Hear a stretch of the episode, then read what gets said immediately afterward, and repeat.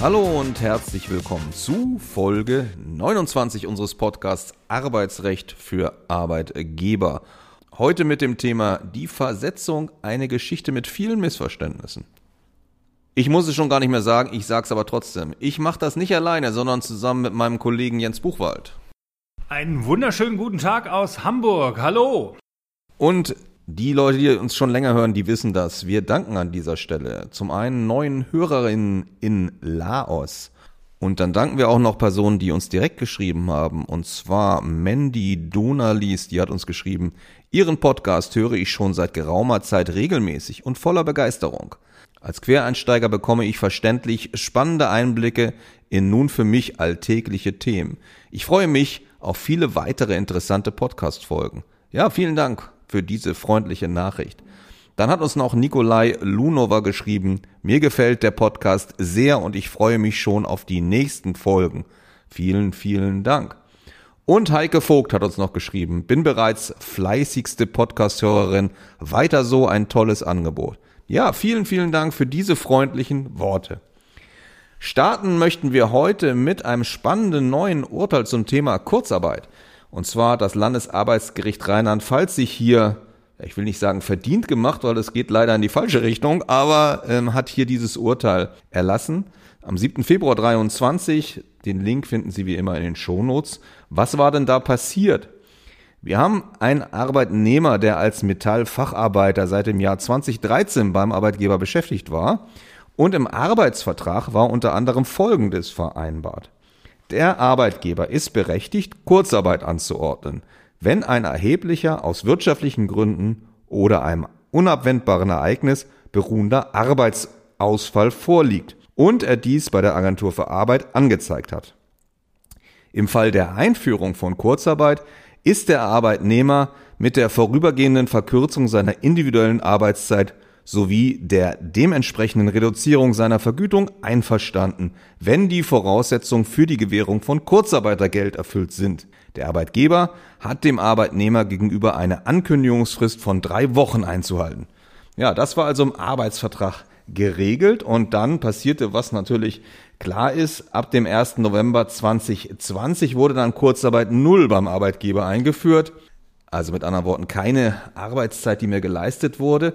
Und der Arbeitgeber rechnete dann für November, Dezember 2020 sowie für Januar 2021 nur das Kurzarbeitergeld ab und zahlte das dann an den Arbeitnehmer aus. Der Arbeitnehmer hat dann Klage erhoben zum Arbeitsgericht und möchte gerne die Differenz zwischen dem Kurzarbeitergeld und dem vollen Bruttogehalt bekommen. Das Arbeitsgericht hat die Klage abgewiesen und hat das damit begründet, dass der Arbeitgeber aufgrund der arbeitsvertraglichen Klausel, die ich Ihnen vorgelesen habe, wirksam Kurzarbeit null für die Monate November bis Januar eingeführt habe und deshalb zu Recht nur das Kurzarbeitergeld abgerechnet habe. Ja, dagegen hat sich dann der Arbeitnehmer gewandt und hat Berufung zum Landesarbeitsgericht Rheinland-Pfalz eingelegt. Und das Landesarbeitsgericht hat leider ganz anders entschieden, hat nämlich dem Arbeitnehmer Recht gegeben und sprach ihm die eingeklagten Beträge weitestgehend zu. Und im Urteil wies dann das LAG darauf hin, dass Rechtsprechung des Bundesarbeitsgerichts zu diesem Thema noch fehlt und die unteren Gerichte sehr unterschiedliche Meinungen haben. Das Landesarbeitsgericht hat aber die Meinung vertreten, dass die Kurzarbeiterklausel, die ich vorhin vorgelesen habe, unwirksam ist. Und zwar schreibt das LAG dazu, Problematisch ist aus Sicht der Berufungskammer unter Transparenzgesichtspunkten allerdings, dass die Klausel keine Angaben zum möglichen Umfang der Kurzarbeit beinhaltet. Insbesondere erwähnt sie nicht die Möglichkeit, dass auch Kurzarbeit Null angeordnet werden kann. Das ist aber notwendig. Ja, so das Landesarbeitsgericht. Wie gesagt, sehr uneinheitlich die sonstige Rechtsprechung. Deswegen wichtig, dass Sie Ihre Kurzarbeitsklausel prüfen. Dass Sie erstmal eine haben natürlich ich will jetzt nicht sagen, die nächste Corona-Pandemie kommt bestimmt, aber es gibt ja immer wieder denkbare Konstellationen, deswegen sollten Sie so eine Klausel haben und die sollte auch wirksam sein. Damit Sie sich sicher sind, dass die auch wirksam ist, können Sie uns Ihren Arbeitsvertrag zusenden und wir machen dann einen kostenlosen Erstcheck und wenn Änderungsbedarf besteht, teilen wir mit, was die Überarbeitung des Arbeitsvertrages kosten würde. Alternativ können wir Ihnen auch einfach eine an der aktuellen Rechtsprechung orientierte Kurzarbeiterklausel zuschicken, wenn Sie das wollen. Das würde 100 Euro zuzüglich Umsatzsteuer kosten. Das soll es zum aktuellen Urteil gewesen sein. Jetzt kommen wir zu unserem heutigen Schwerpunktthema, die Versetzung. Eine Geschichte mit vielen Missverständnissen. Ja, welche Missverständnisse sind das, die wir hier ansprechen wollen? Das erste Missverständnis, mit dem mein Kollege dann gleich starten wird, ist, dass man versucht, möglichst viele Arbeitsbedingungen im Arbeitsvertrag zu regeln, also insbesondere zu Ort, zu Zeit und zu der inhaltlichen Erfüllung äh, des Arbeitsvertrags, also die Tätigkeiten, die erbracht werden sollen. Missverständnis zwei: Wir brauchen unbedingt eine wirksame Versetzungsregelung im Arbeitsvertrag. Dazu werde ich nachher noch was erzählen und zum Schluss dann nochmal Jens Buchwald mit dem Missverständnis Nummer drei: Das Ende des Direktionsrechts ist auch das Ende der Welt. Tatsächlich ist das nicht so, das werden wir dann nochmal zeigen. Ja, und jetzt startet mein Kollege rein mit dem ersten Missverständnis. Das erste Missverständnis. Möglichst viele Arbeitsbedingungen sind im Arbeitsvertrag zu regeln. Also wenn wir ältere Arbeitsverträge vorgelegt bekommen, so hat man häufig den Eindruck, dass die nach dem Motto mehr ist mehr erstellt worden sind. Ja, man muss sich als Arbeitgeber, das schon mal vorab, immer vor Augen führen, je mehr Regelungen Sie in Ihren Arbeitsvertrag aufnehmen, desto größer ist das Risiko, dass Sie Ihre Flexibilität und Ihr Direktionsrecht beschneiden. Daran schließt sich dann auch gleich die erste Frage an. Ja, was sind das denn für arbeitsvertragliche Regelungen, die uns dort regelmäßig vorgelegt werden? Also insbesondere geht es hierbei um Regelungen zum Ort, zur Zeit und auch zum Tätigkeitsinhalt. Wir starten dabei erstmal mit Regelungen zum Arbeitsort. Das findet sich nämlich relativ häufig in älteren Arbeitsverträgen. Und da müssen wir natürlich erstmal die Frage aufwerfen, ja, welche Folgen hat denn eine solche Regelung zum Arbeitsort? Ja, unsere Aufgabe ist es dann regelmäßig zunächst einmal zu klären, was die Parteien mit einer Regelung zum Arbeitsort eigentlich gewollt haben.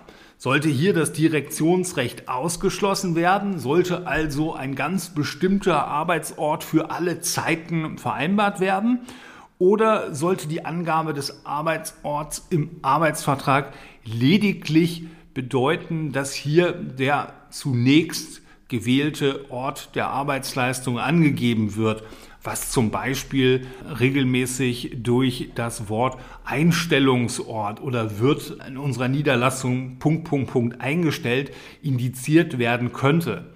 Häufig bleiben in diesem Zusammenhang Unklarheiten und da müssen wir die rhetorische Frage aufwerfen, muss das eigentlich sein? Warum keine klare Regelung?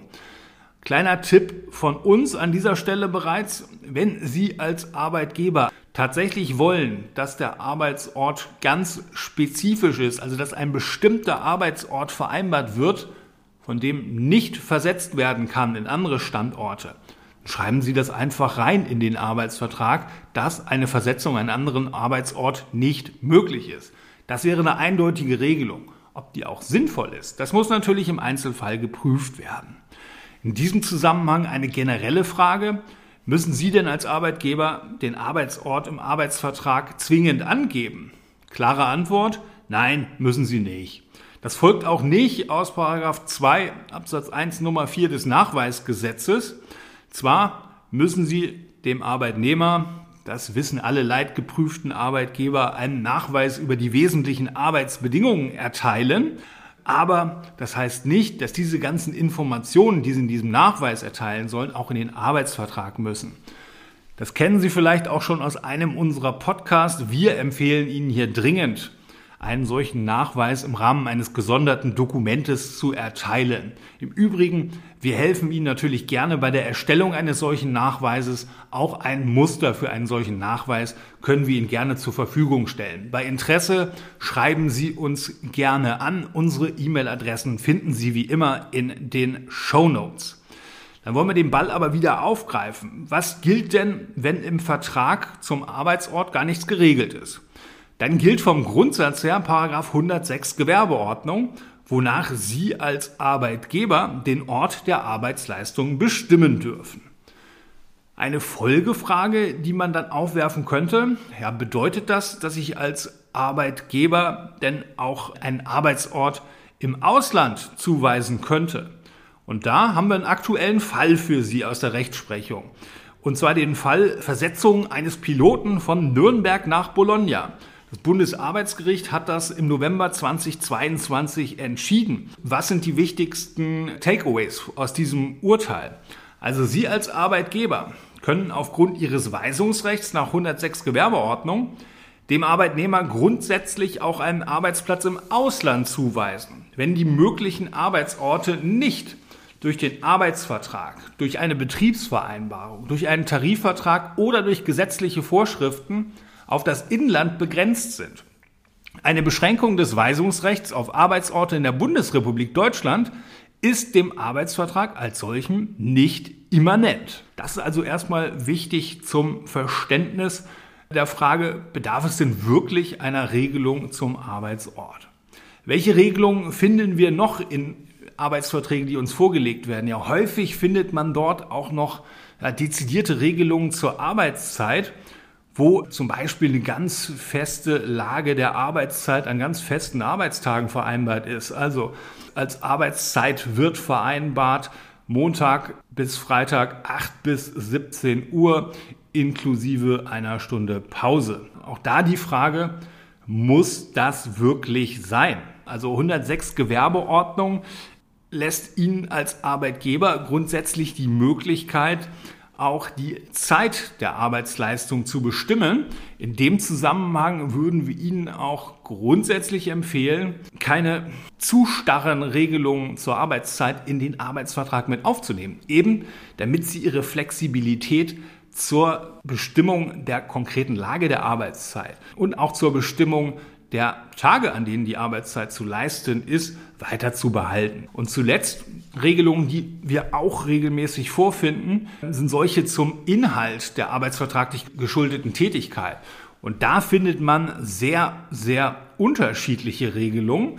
Das geht einerseits von Regelungen, wo die Tätigkeit allenfalls rahmenmäßig umschrieben ist, bis hin zu Regelungen, wo sehr, sehr konkret und sehr, sehr genau und ausführlich beschrieben ist, was die arbeitsvertraglich geschuldete Tätigkeit ist.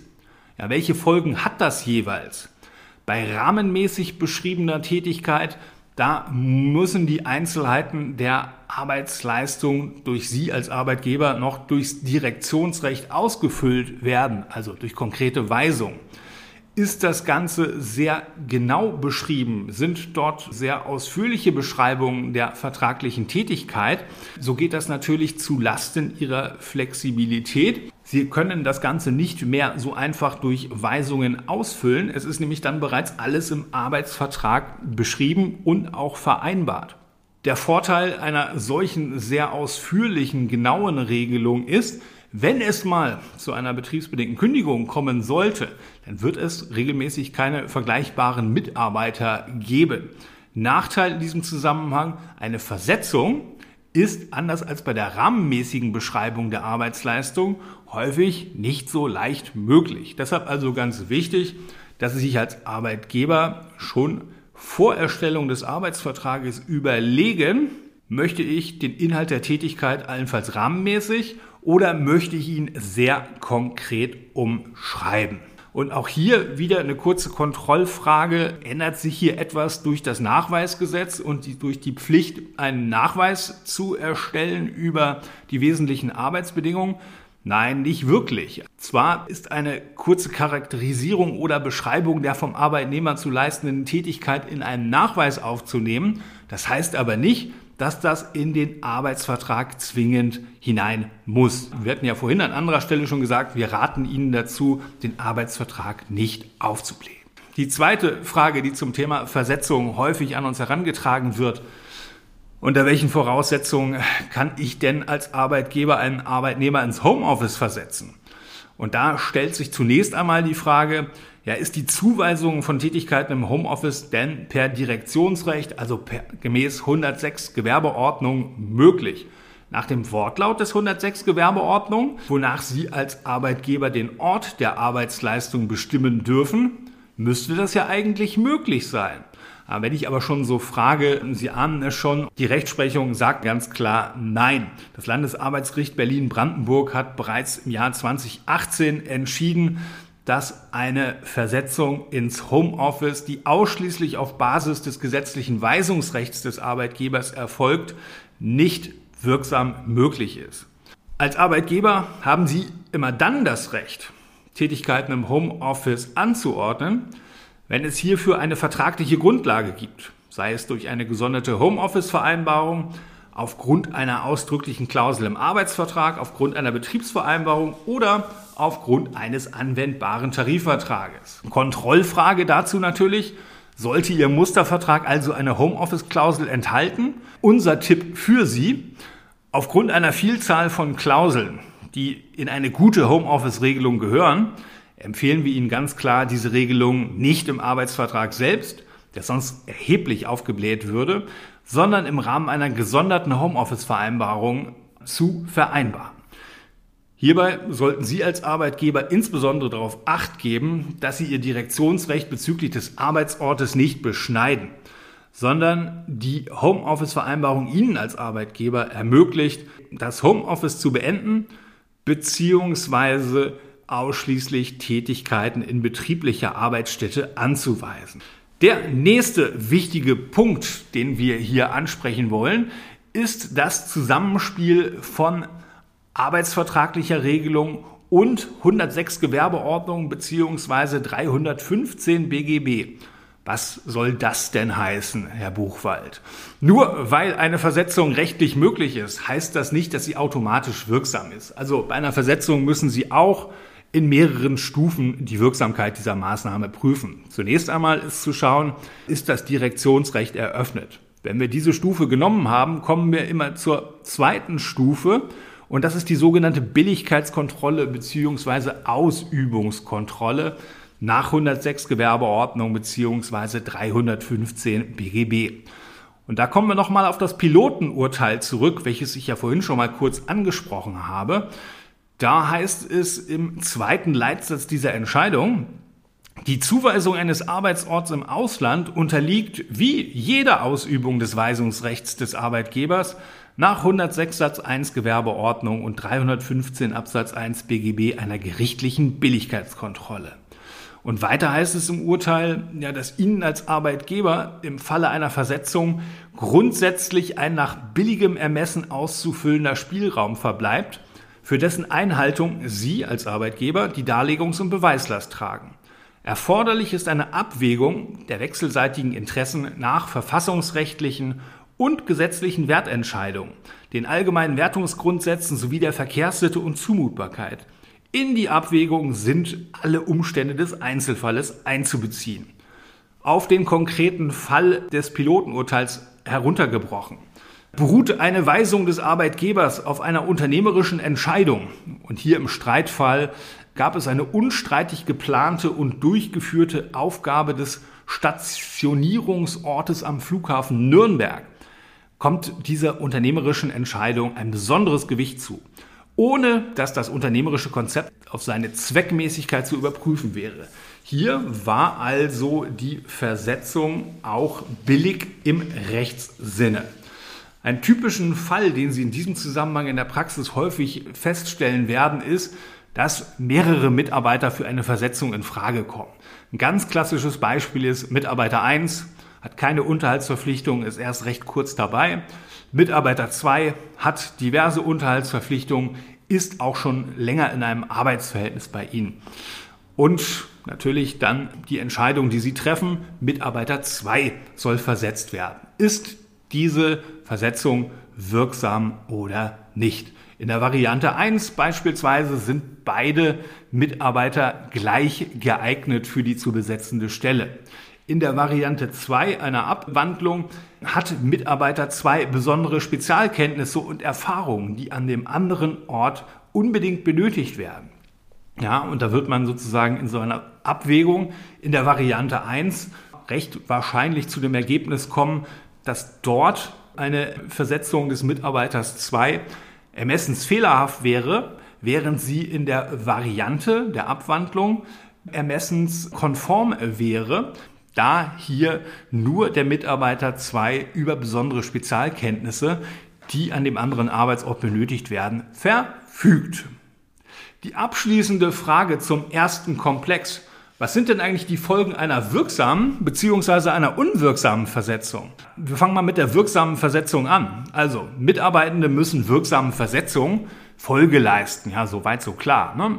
Tun Mitarbeiter das nicht, dann müssen sie als Arbeitgeber die Arbeitsleistung nicht annehmen. Also wenn Sie den Arbeitnehmer von Hamburg nach Köln versetzen und der Mitarbeiter erscheint dann aber nicht am Arbeitsort in Köln, sondern bietet seine Arbeitsleistung in Hamburg an, dann müssen Sie die Arbeitsleistung dort nicht annehmen. Sie müssen den Mitarbeiter auch dann nicht bezahlen und das Ganze ist eine Pflichtwidrigkeit, das kann abgemahnt werden und dann auch im Wiederholungsfalle kann deshalb gekündigt werden. Wichtig ist zu den Wirksamkeitsvoraussetzungen, das hatten wir ja eben schon. Erstens, es muss ein Direktionsrecht, ein Weisungsrecht bestehen.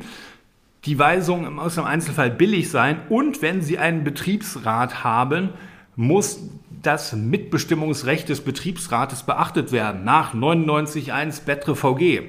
Das kennen Sie sicherlich alle zu Genüge. In Unternehmen mit in der Regel mehr als 20 wahlberechtigten Arbeitnehmern haben Sie als Arbeitgeber den Betriebsrat vor jeder Versetzung zu unterrichten. Wir sind im Rahmen der echten Mitbestimmung. Der Betriebsrat hat hier im Wesentlichen drei Möglichkeiten der Reaktion. Erstens, er kann zustimmen. Zweitens, er gibt keine Stellungnahme innerhalb einer Woche nach Unterrichtung ab. Das führt dann zu einer Fiktion der Zustimmung. Oder dritte Variante, er verweigert die Zustimmung. Sie als Arbeitgeber haben dann wiederum die Möglichkeit, eine Zustimmungsersetzung zu beantragen und insbesondere das von großer Praxisrelevanz nach 100 BetreVG eine vorläufige personelle Maßnahme durchzuführen, um trotzdem weiter flexibel zu bleiben. Und was ist, wenn die Versetzung unwirksam ist? Welche Rechtsfolgen hat das? Dann muss der Arbeitnehmer ihr nicht Folge leisten. Es liegt keine Pflichtverletzung vor und insbesondere kann äh, dann entsprechend der Arbeitnehmer auch nicht abgemahnt und nicht gekündigt werden. Das soll es erstmal zum Überblick hinsichtlich unseres Missverständnisses Nummer eins gewesen sein. Und ich gebe dann mal das Wort ab an Alexander Scharf, der das Missverständnis 2 vorstellen wird. Ja, und das Missverständnis 2 ist, wir brauchen unbedingt eine Versetzungsregelung im Vertrag und die muss auch wirksam sein. Und da muss man sich erstmal klar machen, dass man mit einer Versetzungsregelung auch viel kaputt machen kann. Also zunächst mal, wenn so Versetzungsregelungen zum Beispiel solche Formulierungen enthalten wie, dass das im gegenseitigen Einvernehmen eine Versetzung möglich ist, dann hat man das Problem, dass man letztlich gegen den Willen des Arbeitnehmers keine Versetzung durchführen kann. Und eine unwirksame Versetzungsklausel kann auch erhebliche Probleme verursachen, zum Beispiel bei betriebsbedingten Kündigungen. Es ist ja so, dass äh, bei betriebsbedingten Kündigungen eine Sozialauswahl durchzuführen ist. Und je weiter das Versetzungsrecht ist, desto größer ist der Kreis der Arbeitnehmer, bei denen eine Sozialauswahl durchzuführen ist. Und desto größer ist auch das Risiko, dass die Sozialauswahl unwirksam ist. Und in einem Fall hatte ein Arbeitgeber nun Probleme mit der Sozialauswahl. Also möglicherweise war die nicht richtig durchgeführt worden. Und nun hatten die Anwälte des Arbeitgebers eine allerdings nur scheinbar pfiffige Idee. Und zwar haben sie gesagt, ja, mag ja sein, dass das vielleicht nicht richtig war, aber im Ergebnis ist das egal, weil ja die Versetzungsklausel, die wir im Vertrag haben, die ist unwirksam. Das heißt, wir hätten gar nicht versetzen können die waren gar nicht vergleichbar, wir mussten keine Sozialauswahl machen. Und da hat das Landesarbeitsgericht Berlin-Brandenburg gesagt, nee, also so funktioniert das nicht, liebe Leute. Es gilt hier der allgemeine Grundsatz, der immer für Arbeitgeber gilt, wenn die Verträge vom Arbeitgeber gestellt werden, was ja typischerweise der Fall ist. Der Arbeitgeber kann sich nicht auf die Unwirksamkeit von Bestimmungen berufen, die er selbst geschaffen hat. Sie sehen also, eine Versetzungsklausel kann erhebliche Probleme verursachen. Frage ist, brauchen Sie überhaupt eine Versetzungsklausel? Und das Bundesarbeitsgericht hat gesagt, naja, zumindest mal keine wirksame. Wenn man sich eine Konstellation anguckt, dass man im Arbeitsvertrag eine Ortsangabe vorgesehen hat, ja, soll an einem bestimmten Ort arbeiten und eine Versetzungsklausel hat, dann sagt das Bundesarbeitsgericht, okay, ihr wolltet den Arbeitnehmer an einem bestimmten Ort einsetzen. Die Versetzungsklausel zeigt aber, dass auch die Versetzung möglich sein soll und Die Klausel, also die Versetzungsklausel, wird nicht kontrolliert. Das heißt, man kann dann versetzen und die Versetzung läuft dann nach 106 Gewerbeordnung. Es reicht also nach dieser Rechtsprechung aus, irgendwie im Arbeitsvertrag deutlich zu machen, dass eine Versetzung möglich sein soll. Wir regeln das in unserem Mustervertrag typischerweise mit einem Verweis auf 106 Gewerbeordnung im Arbeitsvertrag. Ja, es gibt einen großen Mythos, mit dem ich weitermachen will, in Bezug auf die Versetzung. Und zwar heißt das Konkretisierung des Direktionsrechtes. Das ist so der typische Einwand von Arbeitnehmern, wenn sie versetzt werden und die Versetzung doof finden. Und dann wird im Wesentlichen von Arbeitnehmerseite gesagt, ich mache das schon so lange und deshalb kann ich nicht mehr versetzt werden. Also das zunächst weite Direktionsrecht nach 106 Gewerbeordnung habe sich angeblich auf die zuletzt oder lange ausgeübte Tätigkeit verengt bzw. konkretisiert. Das greift aber nicht durch. Das Bundesarbeitsgericht sagt in ständiger Rechtsprechung, ein Arbeitsvertrag hat sich im Hinblick auf den Einsatzort nicht dadurch konkretisiert, dass der Arbeitnehmer dort jahrelang tätig gewesen ist. Also mit anderen Worten hat die Nichtausübung des Direktionsrechts über einen längeren Zeitraum keinen Erklärungswert und schafft keinen Vertrauenstatbestand dahingehend, der Arbeitgeber wolle von seinem Versetzungsrecht in Zukunft keinen Gebrauch mehr machen. Wenn man also tatsächlich diese Konkretisierung als Arbeitnehmer haben will, dann ist immer zusätzlich erforderlich, dass Sie als Arbeitgeber irgendwie deutlich gemacht haben, dass Sie den Arbeitnehmer zukünftig nicht mehr versetzen wollen, also nur noch an diesem Arbeitsort einsetzen wollen. Wenn Sie das nicht gemacht haben, dann gibt es keine Konkretisierung, auch nach 100 Jahren nicht. Also im Ergebnis habe ich bisher, glaube ich, kaum Konstellationen gesehen, wo es diese Konkretisierung einmal gab. Das war es also zum Missverständnis 2 und jetzt nochmal Jens Buchwald zum Missverständnis 3. It's the end of the world as we know it, wie REM schon mal so schön gesungen haben. Missverständnis 3. Das Ende des Direktionsrechtes ist das Ende der Welt. Nein, das hat ja auch Alexander Scharf schon in der Einleitung mitgeteilt. Das ist nicht so. Wir wollen Ihnen kurz zwei Fallgruppen vorstellen und wie Sie sich als Arbeitgeber in diesen Fallgruppen verhalten können. Die erste Fallgruppe bei einer eindeutigen Rechtslage. Was können Sie als Arbeitgeber denn tun, wenn Sie mit Sicherheit keine Versetzung aussprechen können? Also zum Beispiel, wenn tatsächlich nur ein ganz bestimmter Arbeitsort bestimmt ist und Sie den Arbeitnehmer aber nicht mehr an diesem Arbeitsort einsetzen können, Ihnen aber gegebenenfalls in einer anderen Niederlassung eine Tätigkeit anbieten könnte. Einseitig können Sie also nicht versetzen, dann besteht die Möglichkeit der sogenannten Änderungskündigung. Also eine Beendigungskündigung verbunden mit dem Angebot, das Arbeitsverhältnis nach Ablauf der ordentlichen Kündigungsfrist zu geänderten Bedingungen, hier zum Beispiel mit einem geänderten Arbeitsort, fortzusetzen. Hierdurch bleiben Sie also weiter am Steuer und im Fahrersitz und können weiterhin aktiv bleiben. Die spannendere, weil noch deutlich praxisrelevantere Fallgruppe ist die Fallgruppe 2. Und zwar die Fallgruppe bei unklarer Rechtslage. Das ist immer dann der Fall, wenn Sie als Arbeitgeber nicht sicher sind bzw. Zweifel haben, ob eine Versetzung mittels Direktionsrechtes noch möglich ist. Was können Sie als Arbeitgeber in dieser Konstellation tun? Also ganz klar ist nicht zu empfehlen, wenn Sie als Arbeitgeber in solchen Zweifelskonstellationen nur ausschließlich ihr Direktionsrecht ausüben oder nur ausschließlich eine Änderungskündigung aussprechen. Wenn Sie als Arbeitgeber ausschließlich das Direktionsrecht nutzen, besteht das Risiko, dass der Mitarbeiter sich weigert, die Anweisung zu befolgen. Und wenn das Direktionsrecht nicht besteht oder nicht ausreicht, ja, dann haben wir natürlich die Situation, dass mangels Arbeitsverweigerung eine Abmahnung oder gar eine Kündigung nicht rechtswirksam möglich wären. Und wenn der Arbeitnehmer Klage auf Feststellung erhebt, dass er nicht verpflichtet ist, die Anweisung zu befolgen, dann wäre er wohl auch erfolgreich. Und wenn Sie hingegen als Arbeitgeber ausschließlich eine Änderungskündigung erklären, auch dann unterliegen Sie vor Gericht, wenn nämlich das Direktionsrecht ausgereicht hätte und der Arbeitnehmer die Änderungskündigung nicht unter Vorbehalt angenommen hat. Das nähert uns dann dem Praxistipp, wie verhalten Sie sich in dieser Situation als Arbeitgeber richtig. Sie üben erstens das Direktionsrecht aus und zweitens sprechen eine vorsorgliche Änderungskündigung aus.